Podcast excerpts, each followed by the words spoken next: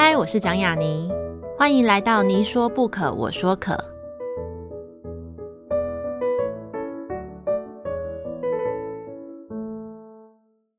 这个节目在爱听听抢先首播，欢迎大家关注我的节目。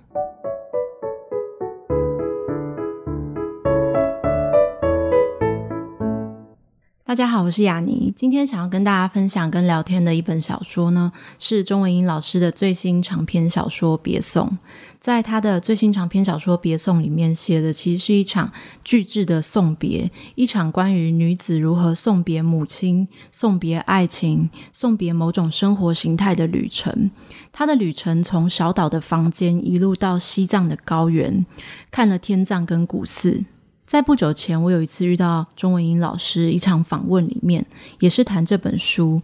他这样和我说道：“本来这本书的名称不叫《别送》，应该叫做《带你上高原》，是为了跟他的上一本长篇小说叫《想你到大海》做一个对话。后来他觉得其实不用那么的对应，甚至有一天他觉得不如把‘送别’这两个字倒过来。”就是别送，不要再送了，也有点像是在跟他写妈妈、写母亲这个母题告别。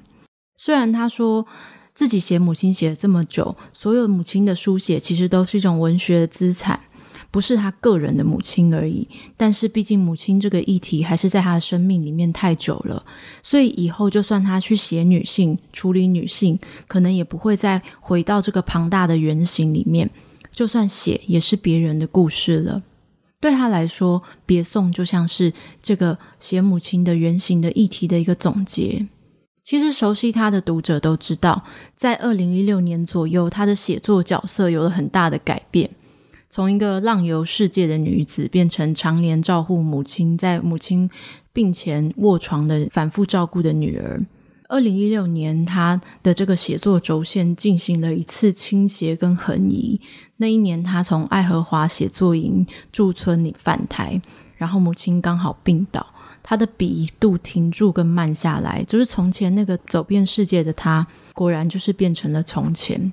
经历了短篇啊、长篇跟散文集的诉说整理，今年他在推出了长篇的小说《别送》。虽然容颜没有改变，但谈起自己，钟文英老师已经是淡淡的一句：“如今的他是随时可搁浅，随时可以起航。”从我们熟知的《百年物语》三部曲到现在，你去读他的文字，乍读之下像是变了，也像是没有变。毕竟那些稠密缠绕的文字质地跟情感，仿佛也跟当年的《燕歌行》一样没有改变。但是那些出发跟抵达的执着，好像在别送里面都被一一放下了。读这本小说的时候，跟随着这趟旅程，或许我们读者也开始能够明白，所有生命的历程都跟他所说的一样。或许所有的感情都是从送别变成一句别送。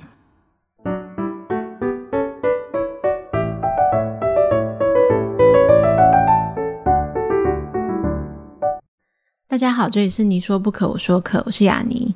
嗯、今天的来宾是今年推出了新的长篇小说《别送》的钟文英老师。那钟文英老师其实在过去几次我读过他作品跟采访他的过程当中，其实一直从他的作品文字里面跟他所说的话里面得到非常多。不管是身为一个写作者面对他所写的事物，还是身为一个女性。面对这个世界，然后选择书写这件事情上面，我都从钟文英老师的身上曾经学到很多东西。所以，让我们欢迎钟文英老师。哎呀，你好。所以，老师这本小说其实我们虽然是现在才聊它，但是那是因为刚好因为疫情的关系，嗯、所以就是让原本应该可以比较快的去聊到这本小说，然后变成就是经过三级紧接到现在，我们才比较能够坐下来聊。但我觉得。经过一段时间再去谈这本小说，它可能过了比较就是传统意义上面的那种打书期之后，嗯、再去聊它，其实我觉得也是一种比较很适合这一本小说的那个拉的那个时间线的感觉。对，好像真的到了一种别送的氛围。对，我记得我上一次也是帮杂志访问老师，也是聊这本小说，那是出版之际。然后老师有讲过一段话，其实我觉得这几年一直在读你作品的人，应该都会很熟悉，说你在书写照护这件事情，书写母亲这件事情。嗯、但那时候你在访问里面讲了一段话，你说你觉得这本书小说可以视为对写母亲这个母题的一个告别，在这么多年你写母亲跟照护母亲的过程当中，所以其实我蛮好奇的，你把它视为一个。算是告别的这个书写议题的作品，就是但你从开始开始写照护，开始写母亲，到这本书，你觉得经历过哪些阶段跟变化？因为我的第一本小说就是《女岛纪行》，就是跟母亲说话，可是那时候才二十几岁，所以那时候的沟通其实是单向的，就是只是想要理解。为什么母亲对我这么的束缚？还有我从小生长的背景的那种厘清，并没有真正放在试图了解母亲这个角色。嗯，所以那时候其实是一厢情愿的有话要说，然后就噼里啪啦说了很多，这样写了很多了。但其实那个都是母亲的变形，因为我觉得借由书写，并不能够。真正进入另外一个人，反而进入自己比较多一点。所以，其实我们可能累积更多人的物没有，去成就自己的清明这样子。可是，我觉得对另外一个角色，事实上是作家霸占了诠释权，并没有去真正去理解他。所以，我觉得这个过程里头，其实这样子下来也快二十年。我觉得对于母亲，我有很多的愧疚。对，所以。那个照护里头比较多的真正的一种实践，也就是我从书写跳脱，成为一个实践者。嗯，所以这个变化其实很大，是我终于摆脱了文字的文字的虚无跟自以为抵达的清明跟理解，而真正落实到生命设身的本身的观察跟关照，所以。这个路程里头，我觉得我真的是一个受惠者。所以，其实我自己也觉得在，在像老师刚刚讲《女岛纪行》到现在，其实有点像是一个叛逆的远行的女儿，嗯、然后回到台湾，回到母亲身边这些过程。嗯、但这样子一路书写啊，一路远离又回家的这个过程，其实母亲在健康的时候有读过那些作品吗？没有哎，因为我妈妈一直都是只知道我在写她，嗯，但她也知道，因为我跟她说文字本身是透过记忆跟想象，所以那个想象里头就很多的不是她了。那她反正她也不没有看，所以她也就接受了。对，所以接受是她反正认为说，诶，如果出书可以赚点钱的话，嗯、好像对她。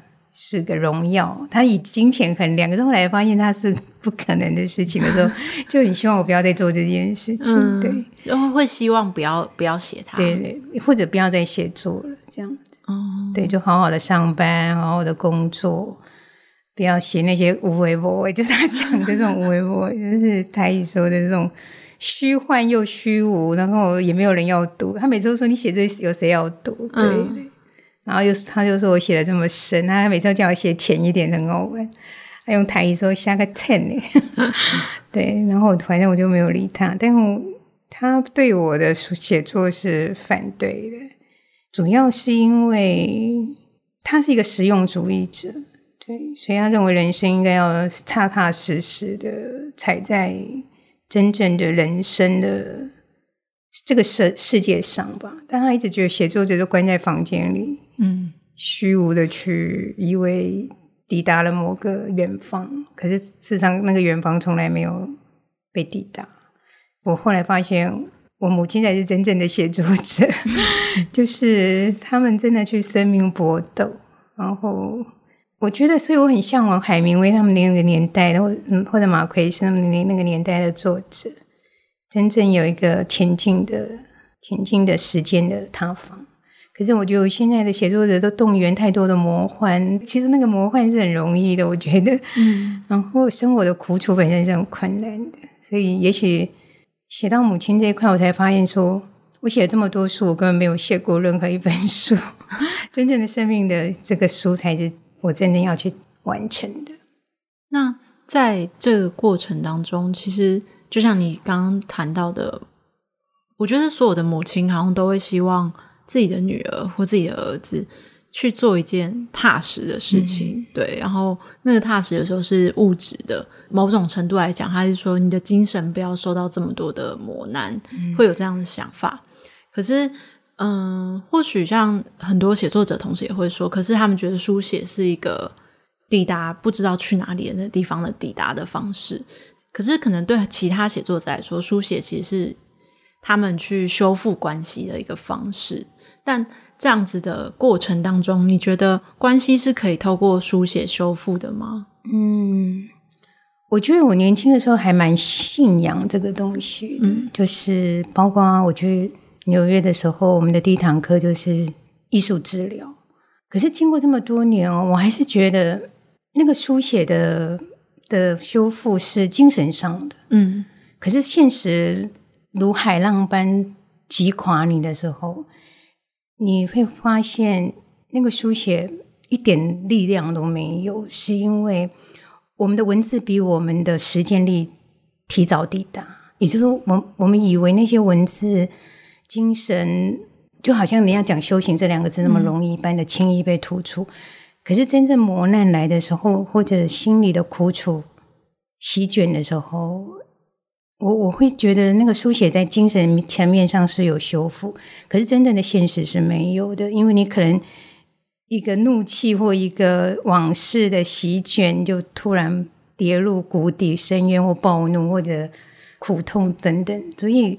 呃，如果能够透过书写的修复，提早预知这个可能的的这个板块是很好，但我觉得往往我们后面的训练没有跟着来。那我自己很很庆幸，是我真的没有想过我会照顾妈妈这么久。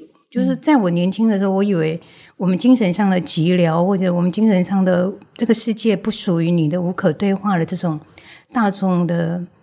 这种跟你的庸俗，我不能讲庸俗，就是说你自己也快精神领域，可是你没办法跟他们对话的时候，那那种那种过程，你已经透过书写完成。后来才发现说，还是还是只是抵达的一半。对，那另外一半就是说，生活的现实有让我再继续修复这样子。嗯、对，那像是其实就像你在很多读你作品的时候，其实过程当中我们会知道你。之前写一段作品，还有甚至有真的也有为你喜欢作家像菊哈斯写过特定的作品。嗯、然后其实你经常去写他到母亲。然后在上一次和老师聊天访问的过程当中，你也讲过，其实会不会就像你可好像感觉自己对某一种寡母寡妇的形象，其实是有一个想要书写他或探究他的欲望。嗯、我就想到说，像菊哈斯，他也会对一个像丰富的这样子的一个角色，他也会一直在不同的。小说里面去触及、去回忆，就是这种原型，就是刚好，我觉得刚好可能跟菊哈斯一样，就是你们的原型都是一个女性，她都是一个有发生过事情的一个女性。那你觉得像是作家、女作家会被这样角色吸引的原因，你觉得是来自什么可能呢？嗯，可能我一直没有对幸福的。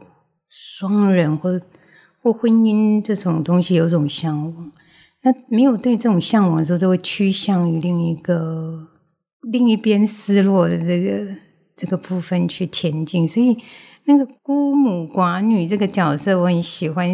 其实不是喜欢了，因为我想没有人会拒绝幸福而趋向痛苦的。嗯、只是我一直在想，这些人这么漫长的岁月里，究竟怎么度过孤独？而且大部分都是女性，因为男性可能很快就结婚了，嗯，另外就又又跟另外一个对象，就几乎嘛，听起来很不孤独。对呀、啊，你看那种所有的什么梁思成啊，什么都是都是因为过世啊，就跟他的学生，就是这些大部分男性会很快就完成另外一个不孤独的世界，是因为他们不想面对失我嘛。包括我们的写作也是，就女作家比较多自我的的这种探勘跟。爱情世界的爬树，可是男性作家比较少这一块，就是比较大，他会切比较大块的议题去前进。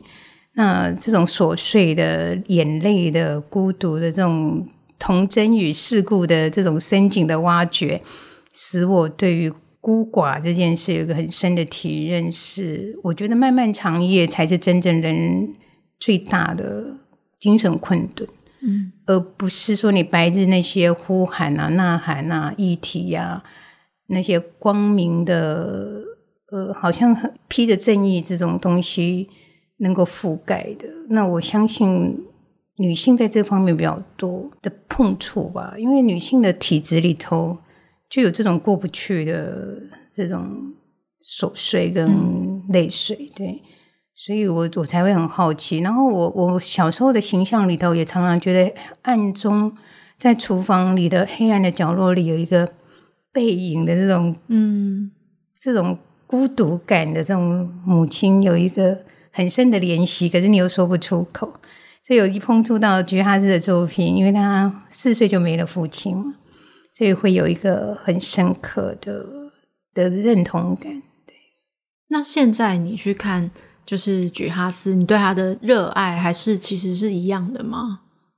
其实我最后二零一四有出了个《最后的情人》，跟他告别，嗯、因为我追寻他二十年了，从我的大学到最后去那个河内啊、越南，再再一次的走那条入热的河流，然后河流送来的情人也送走了情人这条路，我是其实是跟他告别，但为什么你知道？因为我觉得我。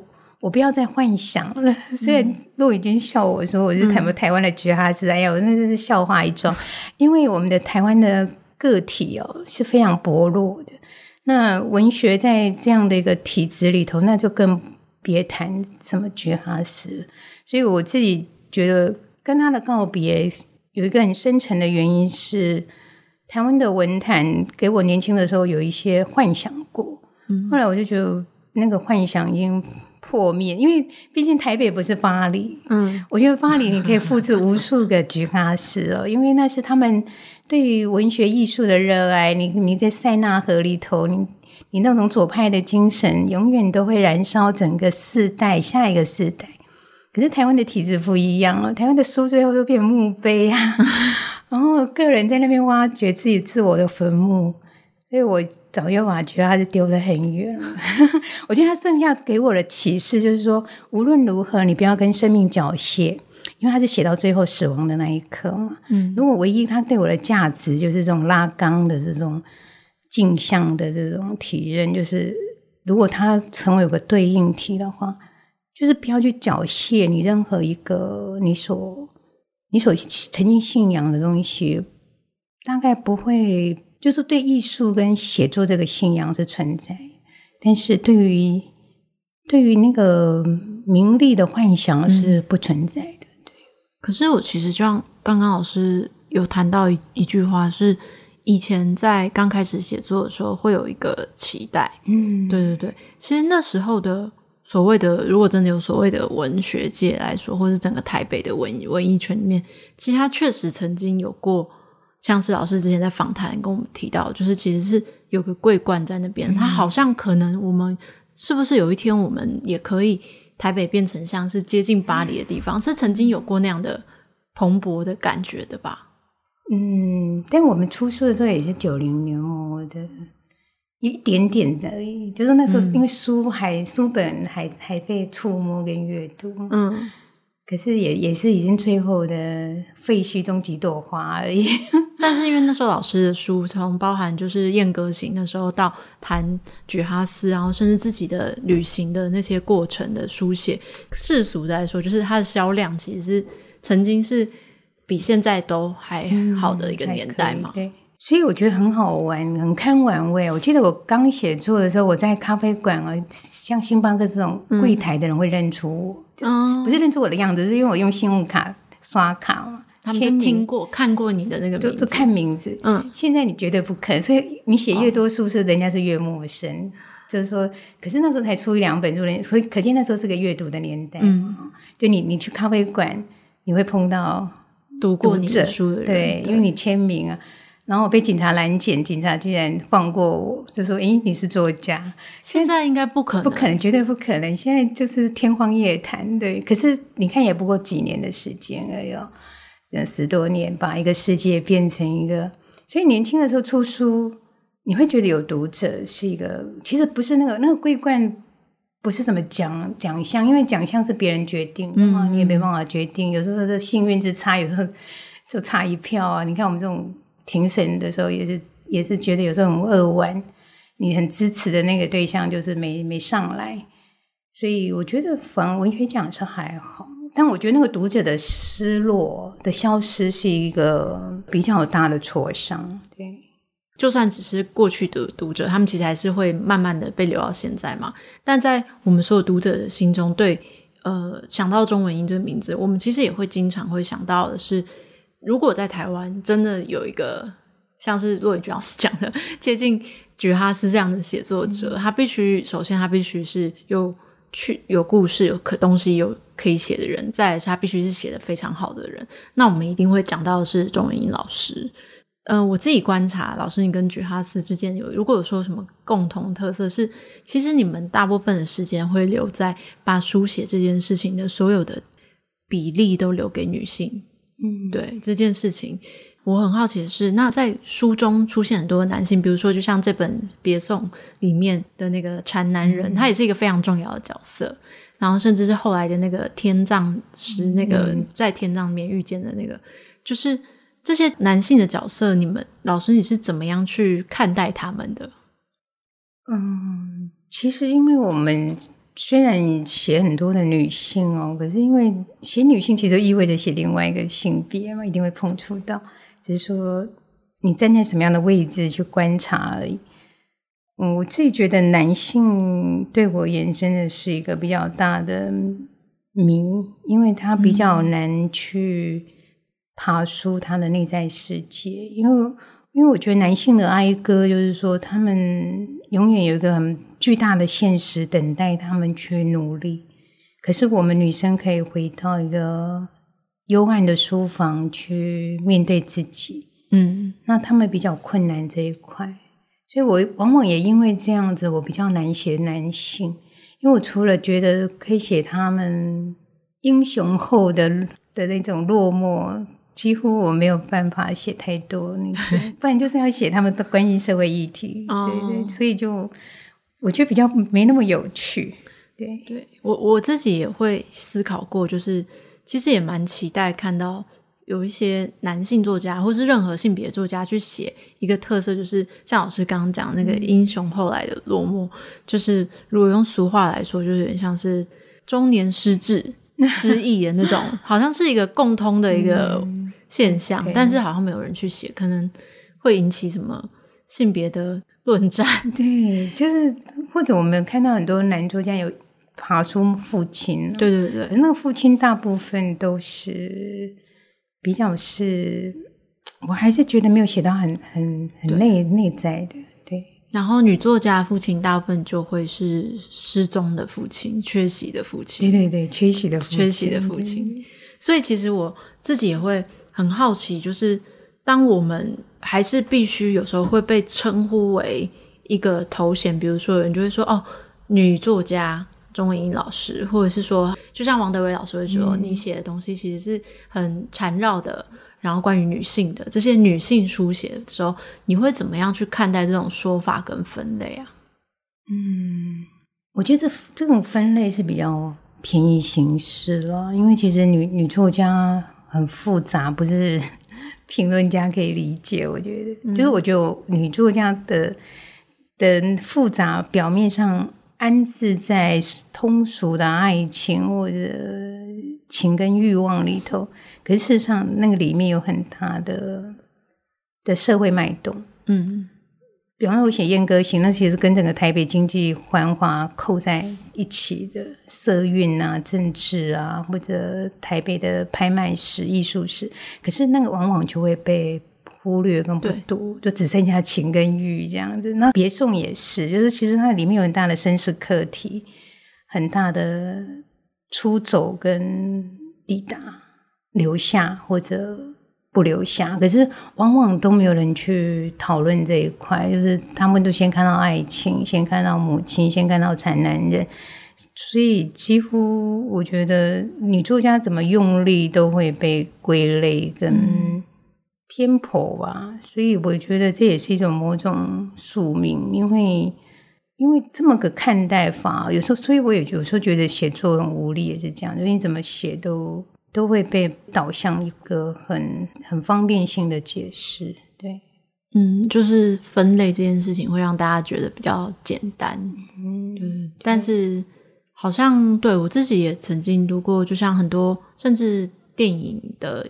演员他们也会被分类为女明星，可是我们比较不会去说有一个男作家或是什么的。嗯、像老师之前不是就是跟文讯有个活动叫“潮味奇女子”，就是选比较像是华人写作圈的传奇的女作家。嗯、这些选择里面其实也是蛮特别的。其实因为他们也都是，虽然他们刚好的共同特色就是女性嘛，嗯、但他们其实每个人都不太一样。对对。对嗯，因为我觉得男作家比较少去说自己的故事，嗯，对。可是我觉得女作家就会很多的故事留下来，所以相较之下，如果整排都是男作家的故事，你就觉得他们好像形成某种三一律，就是对，就好像好像最后他们都都有个伴侣，然后在那个伴侣的 注目下离开人世，这样。或者女生比较有多趣味吧，她可能就像觉得她然后看可跟一个同同性恋的那个安德烈亚杨可以活那么久，嗯，可是可以用精神扣紧，就是那那种跟传奇扣在一起的紧密度，我觉得除了海明威之外，男性作家我没有什么多少吸引我的部分呢？对，可能还是真的觉得女作家比较精彩。嗯，就像刚刚老师谈，在某些时候，其实你也用了。一些作品跟居哈斯告别这件事情，然后到现在，其实《百年物语》到现在也中间也出版了很多书。其实我相信，一定也人事一定也改变了很多。嗯、对，所以我认为，其实嗯，某一种文字的直性上面，你还是非常的具有辨识度。可是我认为，书写的原因跟书写的动力这件事情已经不一样了。嗯、对，所以会想说。老师，你自己怎么看待？如果有一个东西是书写的动力，它是怎么样这样转变的？嗯，我觉得以前的动力比较来自于内在的想要去诉说，或者说你爱情上的一个嗯，试图想要拨开那个伤痕，看当时到底发生了什么事。那我觉得现在，因为我。爱情也无话可说，然后很多东西也微不足道，所以变成相较有些困境。所以试图进入历史哦，或者进入我自己擅长的，嗯、比方说像美术史，像我现在就在整理我嘉义的一些，但是是被遗忘的美术史。就是我不会去写那个，大家已经知道，我写比较大画家旁边那个那个女人。他可能曾经有机会成为画家这种角色，我就会很有兴趣。嗯、所以我觉得好像不得不然，就是说最后援引他者的生命来到小说家的生命现场，因为自己的故事已然无话可说了。那毕竟我是嗯，把写作认为是一个职业赛的人，如果要继续写的话。进入他者的生命是一个必然的、更庞大的前进。可是那个他者其实还是跟自己有相关。然后我刚刚提到的美术史，就是我的，或者是我小时候生活过的迦南平原，所以既跟自己靠近，可是又不会全然是自己。大概是未来的写作方向。嗯，对，我觉得男男性写作者可能在。诉说自己的故事的这件事情，他们好像不能说没有冲动，可是我觉得可能在写的时候会有一点害怕，嗯，所以他们一开始就只能先借着他人的故事去讲一下，带到自己这件事情，好像是一个比较观察到的一个普遍的现象。对，他们是打那个。擦边球的，就是要先撞击到另外一个板块，才会弹回自己。对对对。那女作家这种直接的告白体啊、忏罪体，对对对，还有忏悔录，我觉得，所以女作家那种告白体一直都非常吸引我。对，对我我自己也是，所以就是我自己会好奇的是，每一个写作者不不是用时间去分，就是可能用人生经过大事件来分，他一定会分过好几个阶段改变，嗯、但是。怎么样去看待过去的作品这件事情，我就觉得很有趣。因为我有时候会听到有一些前辈，他们就会觉得是那个毁少作，他们不是后悔，而 是想摧毁。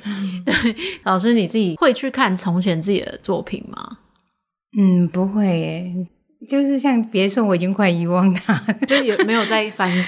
对，没有。但刚刚因为要准备朗读，有时候会翻一下，这样子觉得、嗯、哇，那那个时候怎么有些片段这么的澎湃？这样我自己都觉得怎么好像已经过过了这样。对，所以每一个书写都有一个时间的印记，其实还是蛮好的。虽然自己已经不再前进，那你说毁少作这个这个部分，因为不存在阅读，但我相信多少都有一点，因为毕竟以前的。出书没有想太多，嗯、对。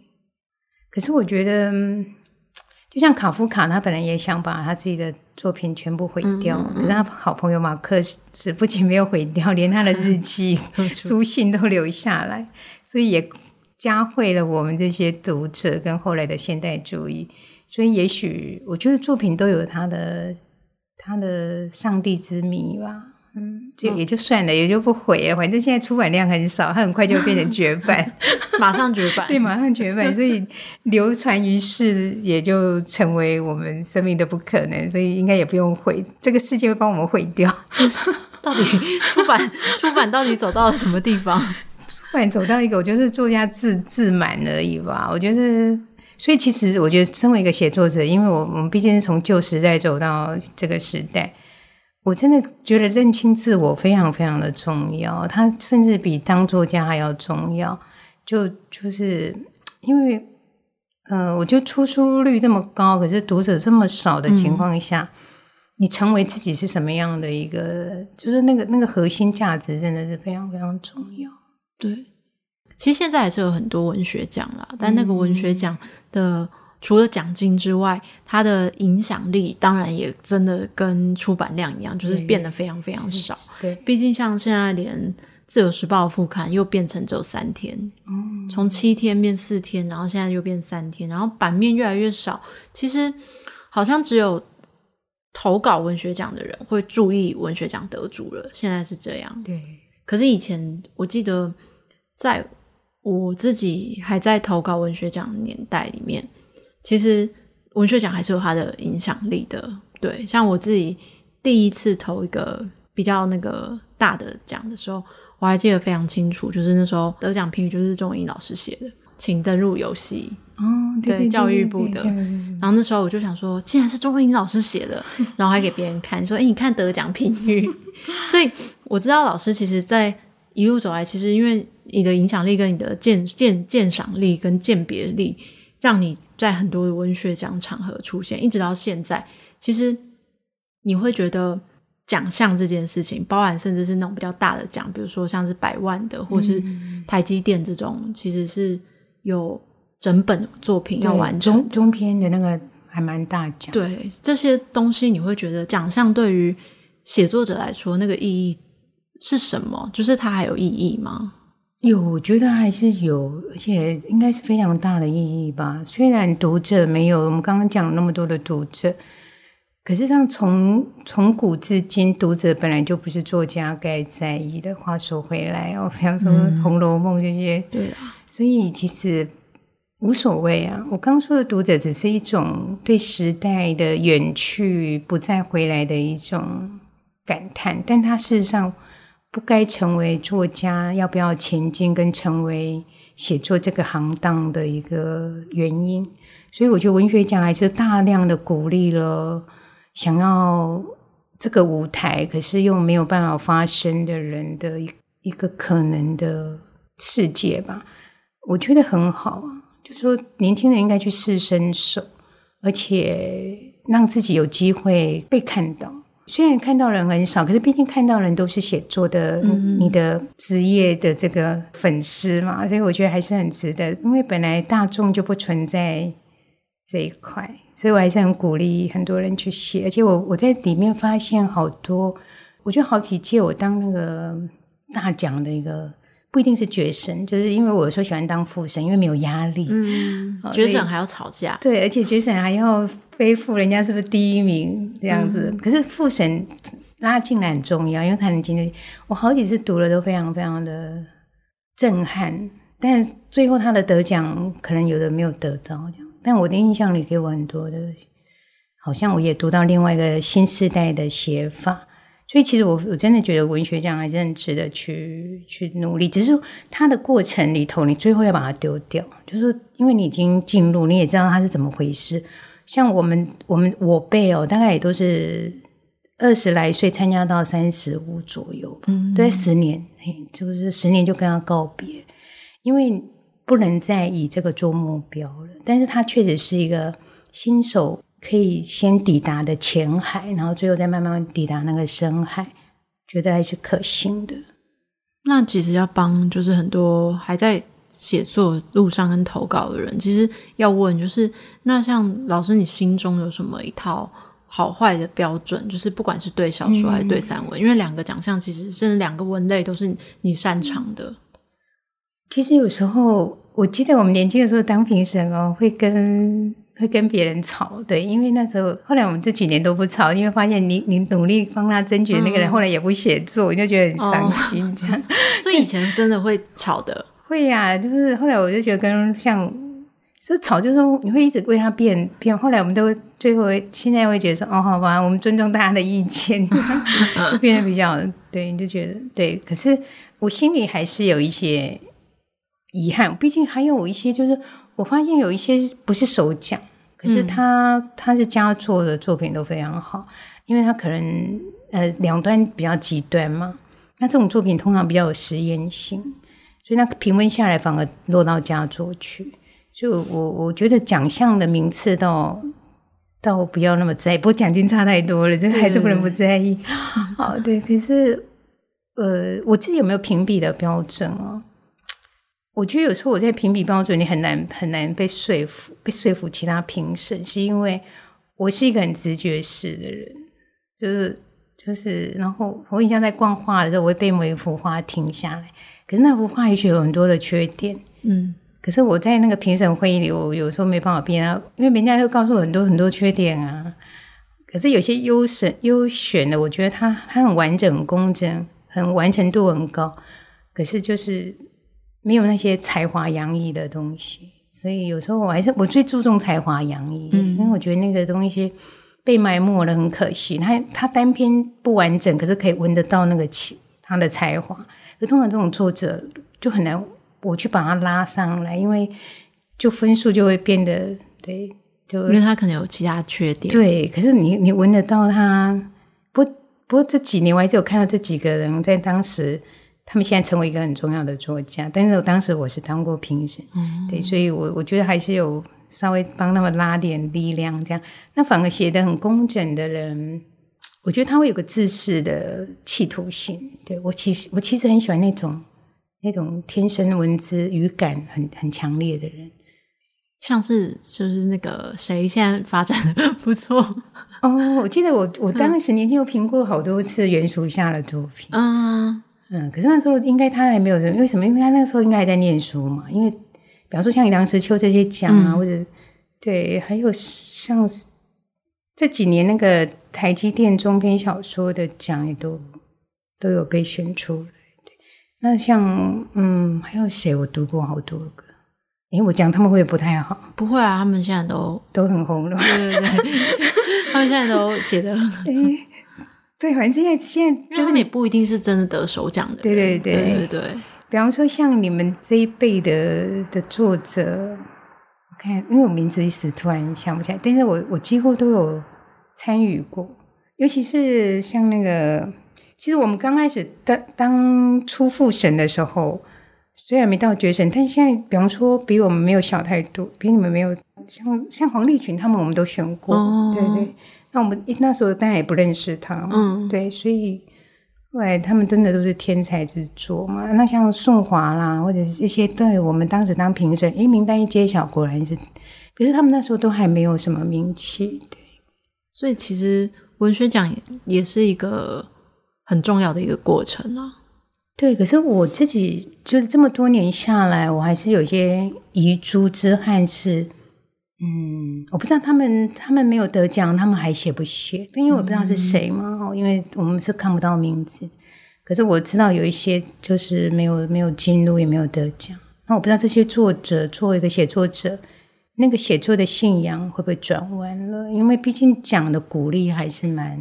在年轻的时候，对，还是蛮蛮受用。对对对，对，我记得我刚二十几岁就很大胆的去参加，那时候最后一届，那时候联合报还有最后一届，最后一两届长篇小说。嗯，那时候你知道评审竟然是陈映真跟朱心凌，对呀、啊，还有那个施淑，哎，写施淑清，施淑清，然后我就差一点就进了，你知道吗？就是在决审记录看到的。对，可是那时候。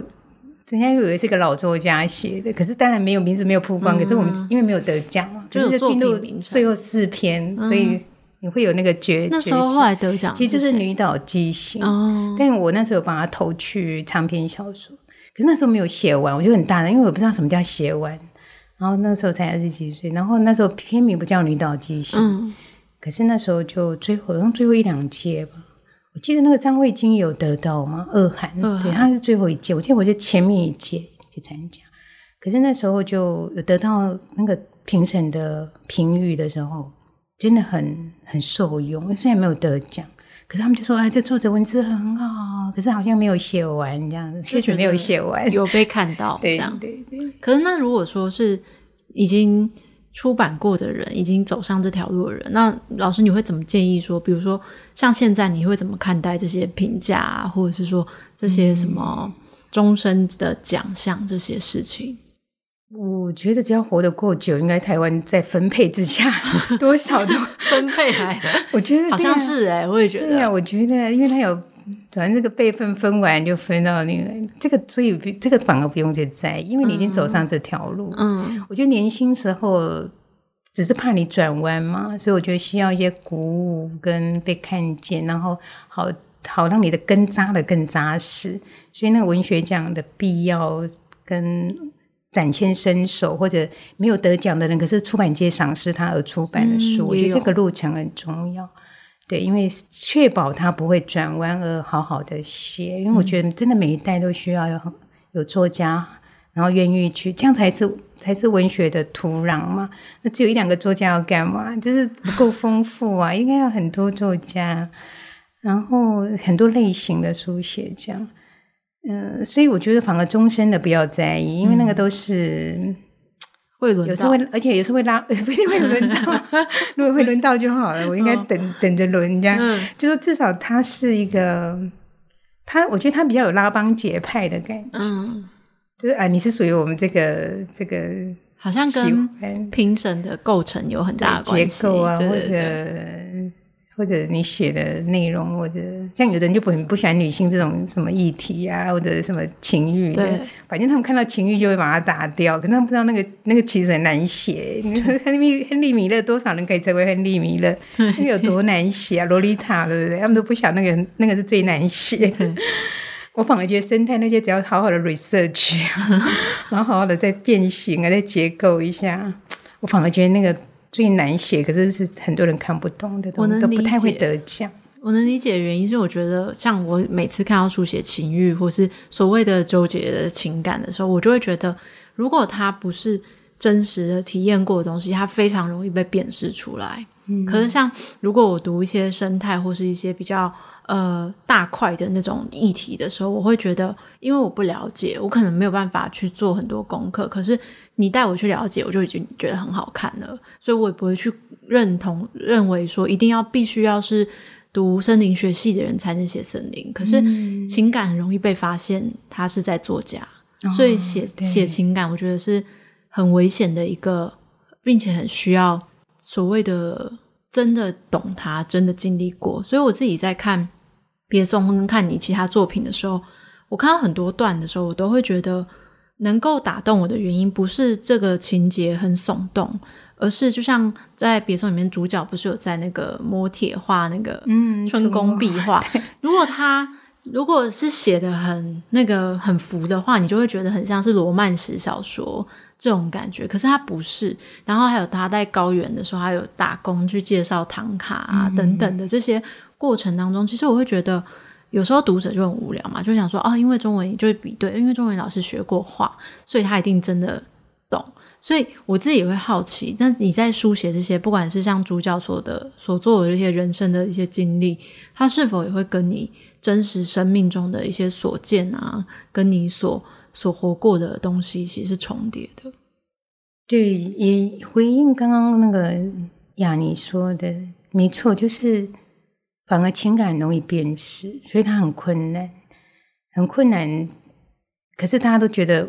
我也有我的情欲，好像很好书写，嗯、就是一种误判嘛。对，所以我觉得反而为什么像纳博科夫或者像亨利米勒，觉得他是这种很难抵达，是因为他们真的是这样活过的，然后、嗯、把自己生命当做一个飞蛾般的扑向那个世界是很困难的，然后最后还要把那些经历过逻辑性的情变成你的经验性的书写，所以我自己觉得。那个困难存在于，我确实有重叠到我自己的生命经验，但我们刚刚有提到说，作家在记忆跟想象这两端的拔河里头，其实想象还是更占上风。嗯，因为作家又很怕被等同，所以会试图再找一些烟幕弹来使自己安全退下，这样子。对，所以。嗯，不全然的是作家的经验，至少我的经验里头，我因为我在西藏有待过一段时间，但我觉得我没有，我还是没有像纳博科或亨利米勒这些人勇敢。其实我觉得我们真正经历过的，恐怕写出来也只有百分之二十而已。嗯，就很多东西还是不敢碰触。对。嗯，所以对，但是他必须要是某种程度的，不是说经验上的完完成，是说在心灵上真的有发生过那样的感受，嗯、才好像可以被写出来，让大家让读者真的觉得明白。我觉得这是一个，就像老师讲的，其实是一个很容易被误解为很简单的事情。对对，因为它有双重难度。一是作者的自我燃烧，二是从灰烬中还要再开出写作的花园，所以我觉得它是一个双重难度。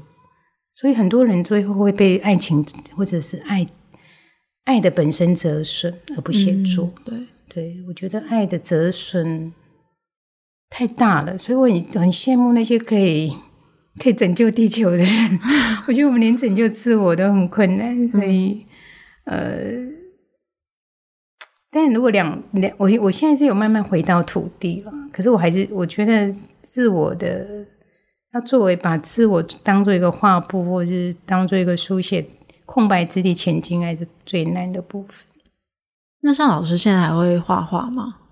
哎，没有哎，就是。但是我有一整间的画作，嗯，就是从我年轻时候画到的画作都还留着，都藏在我的都有一个储藏室，都积满了这样子。嗯、因为我我是一个做事很疯狂的，如果那时候画画大概是拼命三郎，大概有一一两百幅吧。就每次是没有想要就是展览或者说卖它们，但很多都没有完成。有最近我有时候会卖一两幅，嗯、我觉得大概是读者。我就是看可怜我哎，真的，我觉得不是，应该是就是真的想要收藏，因为像 崔顺华不是也有画画，嗯、然后他有时候也会卖那个他的作品，哦、他有对，他有画一些作品，对对对，所以我会觉得其实好像也是一种创作的被看到的方式，对，可是因为我我。对，我有时候会贴在脸书，有人会询问我说：“林老师，你那幅有没有要卖？”可是可能我我说的价钱把他给吓到，吓到。对对，因为他不知道油画很贵，对对对，就至少颜料也很贵，对，至少比书贵很多，而且它是独一无二的嘛，所以，但我有时候开的价人家说：“哦，谢谢老师。”他不知道那个那么大幅一定是万起跳的嘛？对，那个那个在在画展都是。所以有时候还有我的画很多都是未完成，就是我们的我的每一个画都是像卡夫卡的日记，因为我以前画画哦，就会常常有个心血来潮，嗯、然后就就觉得那个我不想再画了，然后就转移另外一个主题，所以每一幅画就都画一半，就是那一那一两百张的那。都画一半，所以比较有完成的，我有把它贴在脸书，那就会有人询问。不过都是都是比较过去的作品，呃，比较现代比较没有画，因为画画就没办法写作。对，你只能选一个嘛。对对，因为画画的能量跟写作是一样的，而且画画更可怕，画画是一只要打开颜料就停不下来，嗯、甚至可以忘不用吃饭呢。因为我以前在纽约就是这样子，就是。像我最近有时候，因为有有，有一两幅画卖掉，但我就想说修改一下，就完蛋了，修改到不是他要的样子，就那个对那个全新创作，对，已经那个油料一直被覆盖，嗯，所以我后来就想说，嗯，不要再改，因为我我只要一画画就停不下来，我说不敢打开颜料盒，因为会。就手会沾满了颜料，然后就不想洗手，嗯、所以你干脆那整天都在画画，就没办法写作。所以我体认到我自己有这一块韧韧性，所以我几乎都没有打开。它里面好像藏了鬼魂，就就是把它盖着。嗯、但等到我写了差不多的，我我准备那个晚年来前进绘画，嗯、还有主要是照顾妈妈，手都是颜料很不方便。对啊，你不可能放下来。对对对，因为油料不像水彩可以洗。油料很很难洗，然后就要准备一套，嗯、就它有个工序，嗯，所以觉得嗯，啊，算了，就不要画，先就先这样，嗯，对。但我能理解，因为我其实原本以为，我一直以为是可以并行的，然后也是刚好去年不是七等生老师那个纪念电影出来，嗯、他就有一段就讲到，他真的是写写写写到。有一天，他觉得我所有的作品该写我都写完了。那那时候开始，我他在，因为他以前是念美术系，对他再回去画画，然后那时候他就再也不写了。他就是真的好像这只能只能一次做好一件事情。对，尤其是油画，嗯，像我觉得中国那种修身养性的水，那个那个是还好，因为它就是沾个墨水，它。也不能讲那很困难，就是说那个油画，油画有个工序，啊，对，就是你要摆画架，然后要要洗笔，不是毛笔就结束的事情。然后那个手手会沾到，而且有时候用刮刀，其实蛮蛮暴力的，我觉得。所以我觉得，但也有人像塞尚那样对着静物要慢慢画，所以看个性。可是我的绘画比较像那个弗里达，那个弗列达卡罗那种，嗯、所以我自己觉得他会跟我的生命。画上等号，可是我现在又在写作，所以我比较没办法并行。那我早年还会画点素描跟就小小本这种图，嗯、但这六年照顾妈妈这种连这个都没有了，就全力的写作。还有，因为我觉得，嗯、呃，眼睛会比较慢慢不好，嗯、而且因为我我从以前就是遗传我妈妈眼睛比较。不好，所以我就想说，写作比较耗眼力，那赶快在年轻的时候赶快，生命的时候赶快完成。那绘画因为它是大块的色块啊，或者好像眼力没那么好啊，也可以借着某种描摹。这样几次跟老师见面聊天，其实我会觉得，像之前就有问过，就是那时候在疫情才刚开始的时候，有聊到，就是嗯，不能够出国，然后的时间都在做些什么。但其实对老师来说，在疫情之前，就是你回来照顾母亲之后，其实就已经算是开始了一段你比较长时间不能旅行，然后在台湾待着的生活。嗯、所以或许因为现在大家才开始慢慢的体会到那种不能旅行，必须要待在家里固守一个地方的样子，还有他的压力。所以或许你可以，老师可以给大家一些意见嘛，包含就是。嗯，觉得有被困住感觉的人，或者是说，像其实现在有非常非常多人，其实有要必须做照顾父母的事情，这样子的读者或是这样子的朋友们，你有什么一些建议？就是新的趣味嘛，或者小兴趣？因为不可能就像老师讲，你不可能忽然间说，我今天压力好大，但我想要画画，就跑去画一天的画。对，我自己有一些逃脱、密室逃脱的几个方法，嗯，就是找一个我。把不习惯的事情变习惯，这样，因为那个那个不习惯要花比较多的时间，就会慢慢摸索，就时间就过去了。这样，那个尤其是烘焙一样，就是我本来我的冰箱是从来不放食物的人，因为我很懒惰。嗯，我曾经好像十多年厨房没开火过。对，有一次那个作家来到我家，嗯、就不知道为什么，好像因为书展结束吧，然后他们就起哄，就是说，哎，到我家就大家都找不到锅子在哪里啊？你也找不到？对，我也找不到。后来。那个我记得，那个韩秀还是苏伟珍，他们都是说天啊！后来他还写了一篇文章，然后在文讯，就是说到我家，然后厨房如何空荡啊，找不到锅子，我印象非常深刻。这样，然后发现冰箱只有冰矿泉水。但我现在就发现说，做一个不习惯的事情，我就是去做烘焙啊，烘焙这个甜点这件事还蛮带给我愉悦的。但我发现它不能，因为我们都是看 You YouTube 去做嘛。就就发现它跟写作好像，你不能只看书就以为你你可以当当作家。你看那个介影片的介绍，材料都一样哦，可是你做下来就是完全不一样，都都一堆失败的这样。嗯、但我很喜欢那个甜甜的幸福，对，我第一次发现食物的幸福。我以前是非常否定这些东西的人，可能因为以前太喜欢精神性的世界，我就觉得吃饭随便吃就好了，所以我以前都觉得什么美食家那种都不存在我的世界里头。可是我现在觉得，诶，就是能够把心放下来做点吃的也不也不错。所以这个密室逃脱里头有一个大块是甜点，嗯的，然后是自己做。另外一个就是我会去学那个。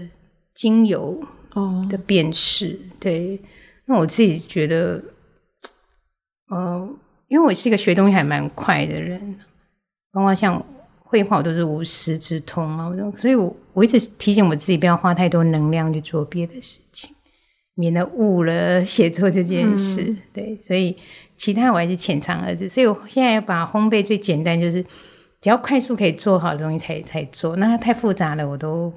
尽量不碰这样，所以在在这个小小小的生活的悲欢里头，嗯，其实可能因为作家本身的习惯这个围城的生活，虽然我常年在外，可是事实上他还是一个心理状态还是围城的，就是围围在自己的世界里头，所以我其实还蛮习惯。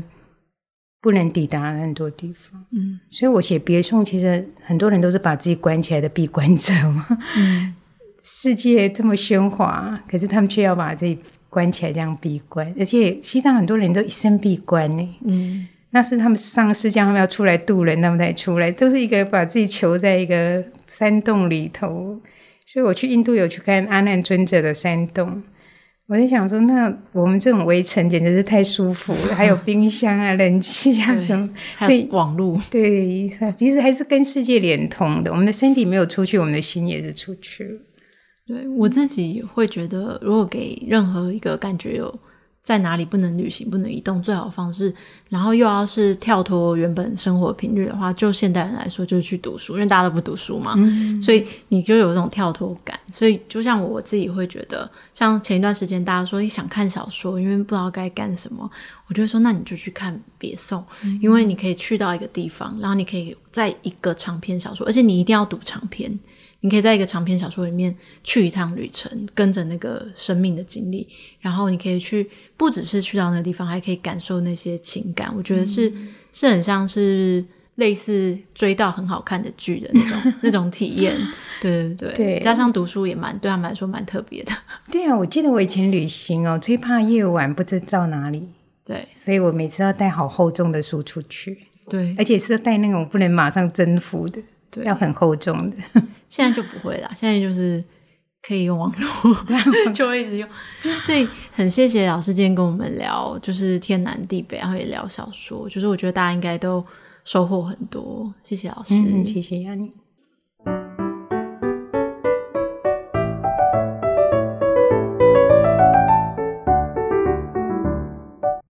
今天很开心可以跟钟文英老师聊天。那在刚刚老师聊天的过程当中，也有提到他之前为潮味奇女子的文学人生，就是介绍了八位当代的华文传奇女作家，然后他各自有为他们选文。